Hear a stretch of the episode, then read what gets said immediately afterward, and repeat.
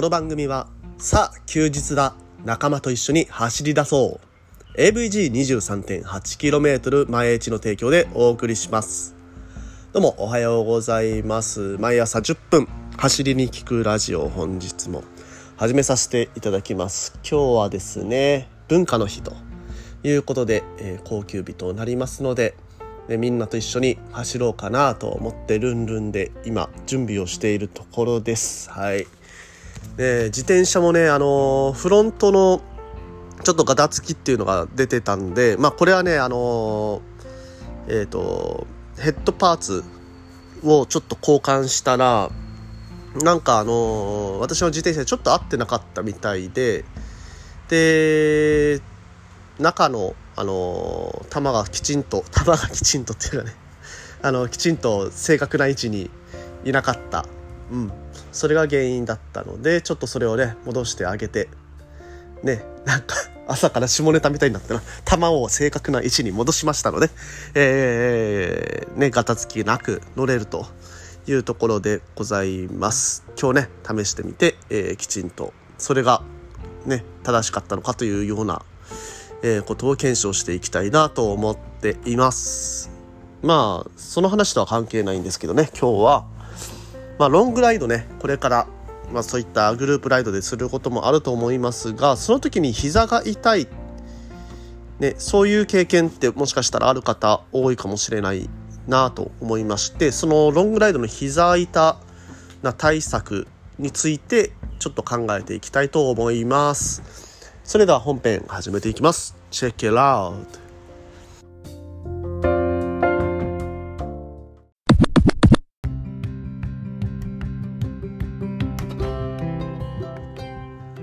どうも改めましておはようございます。森健でございます。沖縄一周自転車ツアーのツアーガイド AVG23.8km 前地の広報そして AT コーディネーターの卵として活動しております。ということでおはようございます。ねえー今日はですねロングライドで、えー膝が痛くなったらまあ、膝が痛くならないようにするにはどうすればいいかということについて話していきたいと思います。で、皆さんね、ロングライドをする際に、まあ、あの、100キロとか、ね、まあ、200キロとか、200キロ超えてきたらね、また別の場所が痛くなってくるので、それは置いといて、うんまあ、100キロとか超えるようなロングライドをした後に、なんかね、あの筋肉の痛みじゃなくて関節の痛みみたいな膝の痛みがあるなっていう経験ってしたことありますでしょうか？あのー筋肉の痛みはね、もう仕方ないものかなとは思うんですけれども、このね、関節の痛みっていうのは、結構ね、深刻な、えー故障の原因になることもありますので、そこにはね、きちんと対策というか、目を向けてえーいかないといけないのかなというふうに思っています。まあ、あのー膝がね、すごく痛いとか、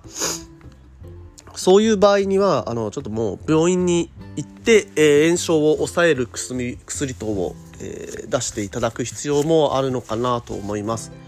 あのー本当にね、もう故障しちゃってる場合、うん、この、ちょっと痛くても、まあ、半日ぐらい経ったら収まるとか、そういうのだったらいいんですけれども、その毎回走るたんびに痛みが再発するですとか、もうあの普段の生活にも支障があるぐらいの痛みがある。そういう場合は、あの、ちゃんと病院に行って治していただければと思います。で、あの、病院に行って、まあ治療のプロであるね、病院の先生に、この痛みの、痛みを一旦取ってもらう。っていうのが、すいませんね、ちょっとあの、喉に痰が詰まってた。えーその、一旦ね痛みを取ってもらうっていうことをした後に、えーまあ病院は痛みを取るだけ、まあ、原因まではちゃんと 辿ってくれるとこっていうのはなかなか少ないと思いますのでその原因を突き止めるためにその後ね痛みを取った後にスポーツマッサージですとか鍼灸院に行くとあの骨盤の歪みですとかまああの膝がちょっとね曲がってるよとかあのなんですかね骨が曲がってるよとかそういうところの原因を、えー突き止めてくれる場合が多いので、えー順番としてはですね病院に行って痛みを取ってその後スポーツマッサージ鍼灸院に行くというような治療方法をお勧めします。まあこれはねもう完全に、えー、膝がいっちゃってる人、うん、そういう人はもうまずはねちゃんと治しましょうというところから、えー、この話は始まるんですけれどもじゃあ、あの、自転車機材スポーツですので機材スポーツですのでこの自転車に乗ってその自転車によって引き起こされる膝の痛みっていうのをまずは取り除こうかなという話になってまいります。ですので、えー、機材における、まあ、膝に、えー、ダメージを与える原因ということについてちょっと考えていきたいと思います。でですねこの、えー、機材における原因まあ要するに膝に余裕がない乗り方ポジションになっている。余裕がないね膝に余裕がないポジションになっているというのが原因になってきます。で具体的にはどういったことかというと、まあ、まずあのビンディングシューズを履いている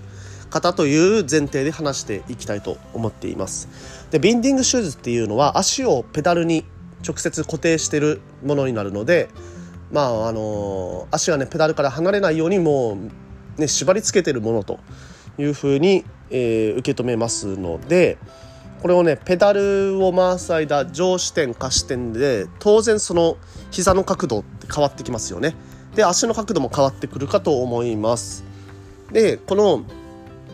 まあ、足膝の角度が変わる中でどうしてもねその膝に無理がいく角度っていうのがその足をペダルにくっつけてることで起こることがあります。で、えー、っとですね、これね、足が長い人であれば、ただしね、ただし足が長い人であれば、その、無理な角度っていうのをいなすことができると言われてます。ただね、えー、私たち、まあ私は特にですけどね、えー、日本人は、え、足短い族ですので、はい。そこはね、なかなかね、そういう足の長さでフローティング効果を出す、えー、このね、えー、角度であの無理な角度をいなすっていうのはフローティングっていうんですけどね。そのフローティング効果を生み出すのは、まあ、難しいかな。というところでじゃあどういうふうなことを変えていけばいいのかなというふうに考えていきます。で、えー、一番ね膝にダメージを与えるっていうのは下肢点で足が伸びきる、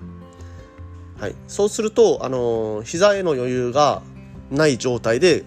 膝がガクッと固定されてしまう。まあ普通に考えたら分かりますよね。足が伸びきった時の膝ってなんかこうもう頑張ってる感あるじゃないですか。急になんか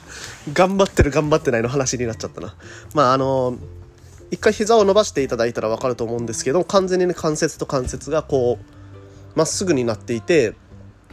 で、えー、このね膝の軟骨膝と、えー、膝のああの膝と膝とっていうか膝か、えー、太ももとこの足をつなぐ関節のところがもう完全にねなんかあの軟骨がすり減りそうな角度になってるかと思います。うん、なんだろう下手くそだなこれ。まあすいません。ただなそのまあとにかくね足を伸ばした状態っていうのが一番膝にダメージを与えやすいというところですのでそのね下視点で足が本当にビーンって伸びきるような、えー、ポジションになるのはちょっとやめときましょうということですぐできる対策としてはサドルを少し下げてあげるというところが挙げられます、えー、下視点でも足が伸びきらない、えー、サドルの高さですねであんま下げすぎるとやっぱりあの力が入らないとかっていう風になってきますのでそこはですねいい塩梅のところを探ってみていただけたらと思っています。はいで、えー、その次、えーとですね、足短い族の、えー、私たちね、えー、短いクランクに交換すると。はい、これね下視点で、えー、膝に余裕が生まれます。うん、短いクランクにするとですね。で、えー、続いてクリートの、まあ、角度とか位置ここをちょっと調整してみると。で、えー、クリート自体を変えてみるっていうのもあります。まあ普段使ってる例えばね SPDSL っていう、えー、クリートありますけれども、まあ、それだとあんまりこう固定したところでこう足の左右へのまあ余裕っていうのがあまりないクリートになりますじゃあそれじゃなくて例えばスピードプレーとかまああのねお金はかかってきますけどそういったようなクリートに変えると結構ねあの足の角度余裕が生まれるというような話もありますのでもうねあの足の角度をガニ股にしたり内股にしたりっていうのを調整しやすいクリートに変えてあげるっていうのも一つの手かと思います。はい、でえっ、とですね最後にまあ、こういったこともその膝の痛みに関わっている、えー、一因としてちょっと意外だなって思ったのが足の角度ですね。足の角度。これはどういうところを言うかというとこのペダルに乗ってる足のこの内側が上がる、まあ、土踏まず側が上がるとかあの小指側が上がるとか。まああのま、っすぐにしえっ、ー、とこの横の角度ですね、うん、横の角度。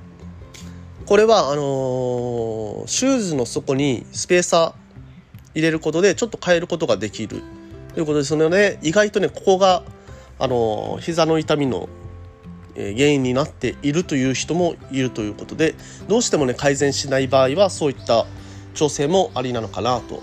いうふうに思います。はい、ということでですね今日は、えー、膝の痛み、まあ、これをなくすためにはということについて話してまいりました、えー、このですね毎朝10分走りに聞くラジオではこういった、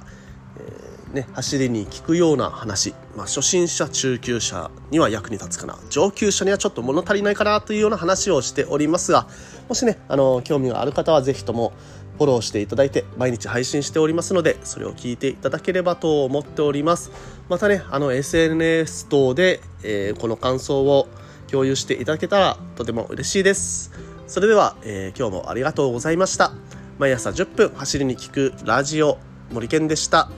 それでは今日も気をつけていってらっしゃい。